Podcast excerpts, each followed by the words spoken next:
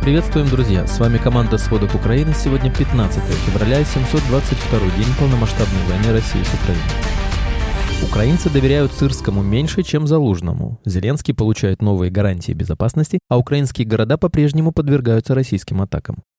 Балтийские страны строят бункеры и роют рвы для защиты своих границ. В США обеспокоены ядерными действиями России в космосе. ЕС планирует полностью перекрыть транзит российского газа через Украину, а Великобритания и Латвия предоставляют Украине тысячу беспилотников. В то же время в России снова горят нефтебазы, повышается спрос на лечение алкоголизма и психотерапию, снижается экспорт несырьевых товаров, а студенты получают зачеты за плетение маскировочных сетей. Подробнее об этом и других событиях, произошедших сегодня.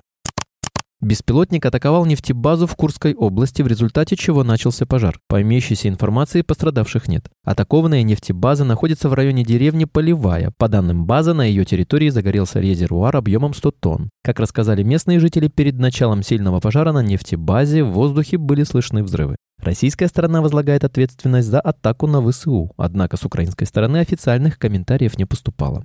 Налеты украинских беспилотников уже ударили по экспорту крупных нефтяных компаний. Это привело к тому, что поставки бензина за рубеж в январе упали на 37%, а дизеля на 23%. Минэнерго России объяснила это внеплановыми ремонтами на НПЗ и потребностями внутреннего рынка. В ночь на 15 февраля по всей Украине объявили воздушную тревогу. В 7.03 тревоги начали отменять. Опасность продолжалась более двух часов. Воздушные силы и силы обороны Украины уничтожили 13 из 26 ракет, запущенных Россией. Во Львовской области сбили 8 из 14 ракет, однако во Львове уничтожена электроподстанция и выбила окна в трех десятках домов. Офисные помещения, которые питались от нее, сейчас получают электроэнергию от генераторов. Также были попадания в объекты инфраструктуры в Запорожье и Днепре и в склады в Миргороде.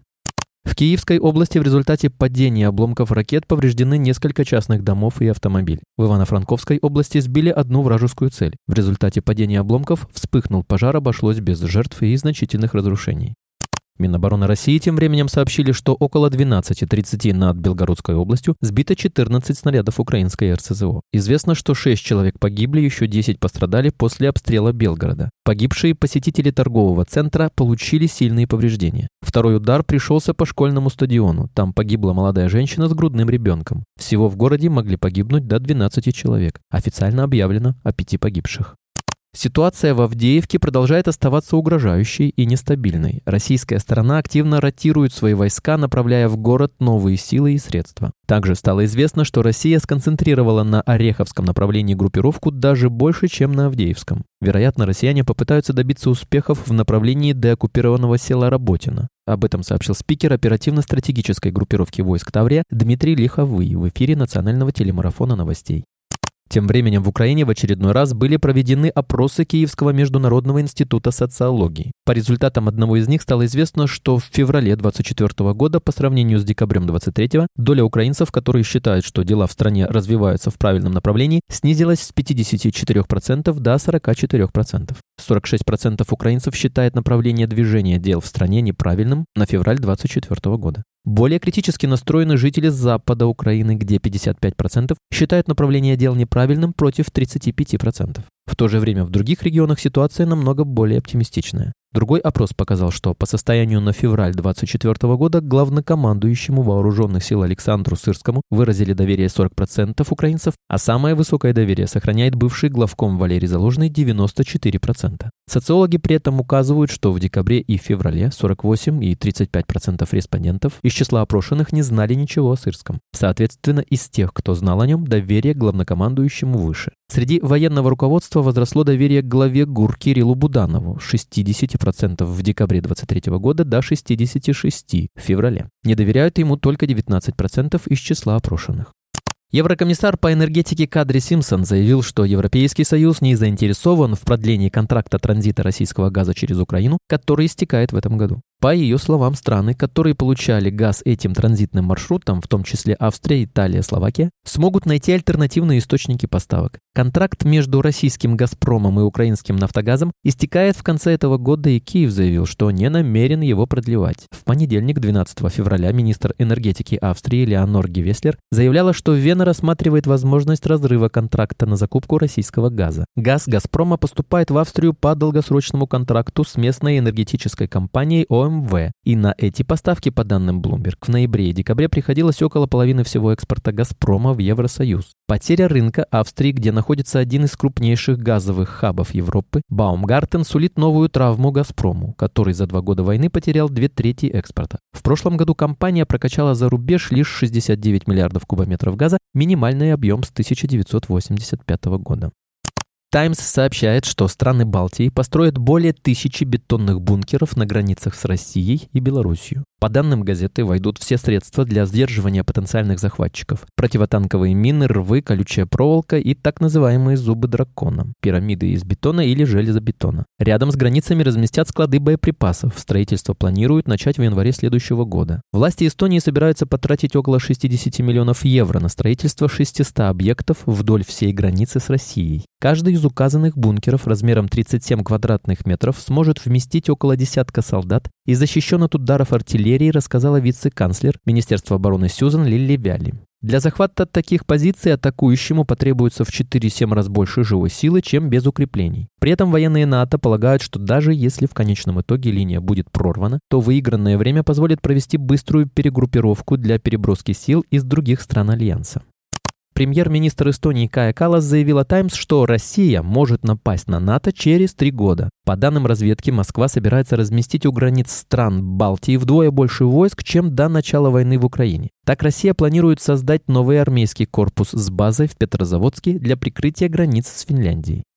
Источники ABC News в Конгрессе США сообщают, что Россия хочет вывести в космос ядерное оружие. По их словам, именно с этим связана серьезная угроза национальной безопасности, о которой заявил в среду глава Комитета по разведке Палаты представителей Майк Тернер. Он же потребовал от президента Джо Байдена рассекретить всю имеющуюся на этот счет информацию. Собеседники телеканала уточнили, что речь идет не о том, что Россия хочет сбросить ядерную бомбу на Землю, а о применении такого оружия против спутников. Это очень чувствительный и деликатный вопрос, сказал один из источников, назвав это серьезным делом. Собеседники Reuters также подтвердили, что угроза связана с операциями России в космосе. Советник по вопросам национальной безопасности Джейк Салливан также сообщил, что он уже связался с Большой Восьмеркой, в которую входят ведущие ведущие конгрессмены и договорился с ними о личном брифинге. Размещение ядерного и другого оружия массового поражения в космосе запрещено договором, подписанным в 1963 году США, СССР и Великобританией. В настоящее время его участниками являются более 130 государств.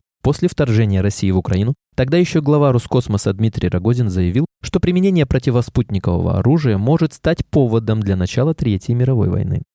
А Кремль тем временем призывает не верить, что Путин предлагал США заморозить украинский конфликт. Информация о том, что президент России Владимир Путин пытался договориться с США о паузе в войне в Украине, не соответствует действительности, заявил пресс-секретарь Путина Дмитрий Песков. О том, что Путин через посредников предлагал США заморозить конфликт в США, 13 февраля сообщала Reuters. Российские источники агентства утверждали, что глава государства действовал в том числе через арабских партнеров на Ближнем Востоке, выражая готовность прекратить огонь. При этом Путин отказался возвращать Украине захваченные территории. После публикации Reuters в Госдепе заявили, что не ввели переговоров с Россией о прекращении войны в Украине и не будут этого делать, отметив, что не поддержали бы принуждение Украины отдать территорию. Россия может думать, что путь к прекращению этой войны лежит через Вашингтон. Это, конечно, неправда, отметили в ведомстве. В России же тем временем в районе оборонного предприятия города Бийск Алтайского края сегодня утром произошел взрыв. Власти утверждают, что произошли технологические процессы. Мэр Бийска по традиции назвал взрыв хлопком. Мэр не уточнил, о каком предприятии идет речь, но один из жителей города рассказал местному изданию «Сибирский экспресс», что взрыв мог произойти на заводе ОА «Федеральный научно-производственный центр Алтай». Предприятие входит в госкорпорацию «Роскосмос» и производит в частности боеприпасы, твердотопливные заряды ракетных двигателей, двигателей и взрывчатку для промышленных целей. Предприятие находится в санкционных списках ЕС, США, Украины и Японии.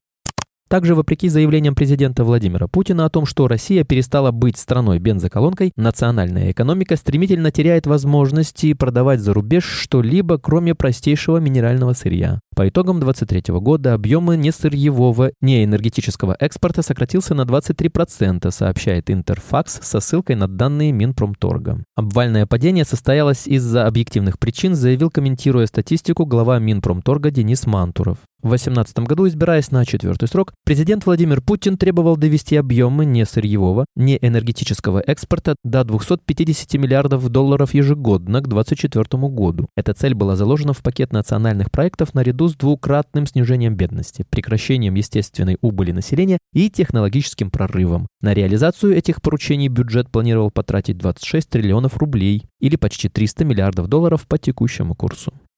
Президент России Владимир Путин подписал закон, благодаря которому региональные власти могут ограничивать розничную продажу алкоголя в многоквартирных домах. Согласно документу, опубликованному в среду на портале правовой информации, с 1 апреля регионы могут ввести ограничения на торговлю пивом, сидром и другими слабоалкогольными напитками в точках общепита и многоквартирных домах, за исключением ресторанов, кафе и баров. Ранее местные власти могли ограничить продажу только крепкого алкоголя. Кроме того, закон запрещает использовать наименование алкогольной продукции, вводящие потребителя в заблуждение относительно ее вида и состава. Вместе с этим продавцы алкогольной продукции из ДНР, ЛНР, оккупированных Запорожской и Херсонской областей не будут привлекаться к ответственности за нарушение в учете оборота алкогольной продукции до 1 января 2025 года. Председатель Госдумы Вячеслав Володин заявил, что после принятия закона о запрете наливаек регионы смогут навести порядок в сфере розничной продажи алкоголя. В 2023 году продажи спиртных напитков в России установили исторический рекорд. Без учета пива, сидра и медовухи россияне купили в магазинах 2,3 миллиарда литров этой продукции, что на 4,1% больше, чем в рекордном 2022 году.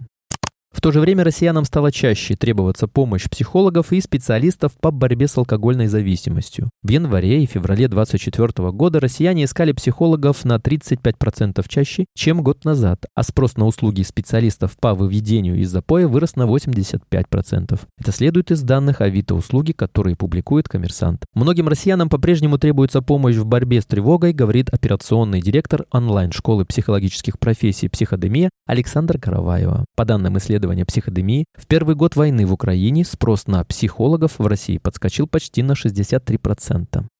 Ну и последняя новость на сегодня. Студентам МГТУ имени Баумана предложили плести маскировочные сети для армии, чтобы получить зачет по физкультуре. Мы не знаем, как плетение сетей связано с общей физической подготовкой и выступаем против введения пунктов, которые не имеют отношения к физической культуре и не направлены на развитие здорового образа жизни студентов, отмечает сообщество «Инициативная группа МГТУ» в социальной сети ВКонтакте. Члены инициативной группы призывали студентов пользоваться альтернативными методами получения необходимых баллов для зачета. Спасибо, это были все главные новости к данному часу. Помните, правда существует, а мы стараемся сделать ее доступной. Если вам нравится наша работа, пожалуйста, поделитесь этим подкастом с друзьями из Украины и России. А если вы хотите помочь нам делать материал еще более качественным, пожалуйста, оставляйте фидбэк. Это очень важно для нас и для распространения правдивой информации. Увидимся завтра.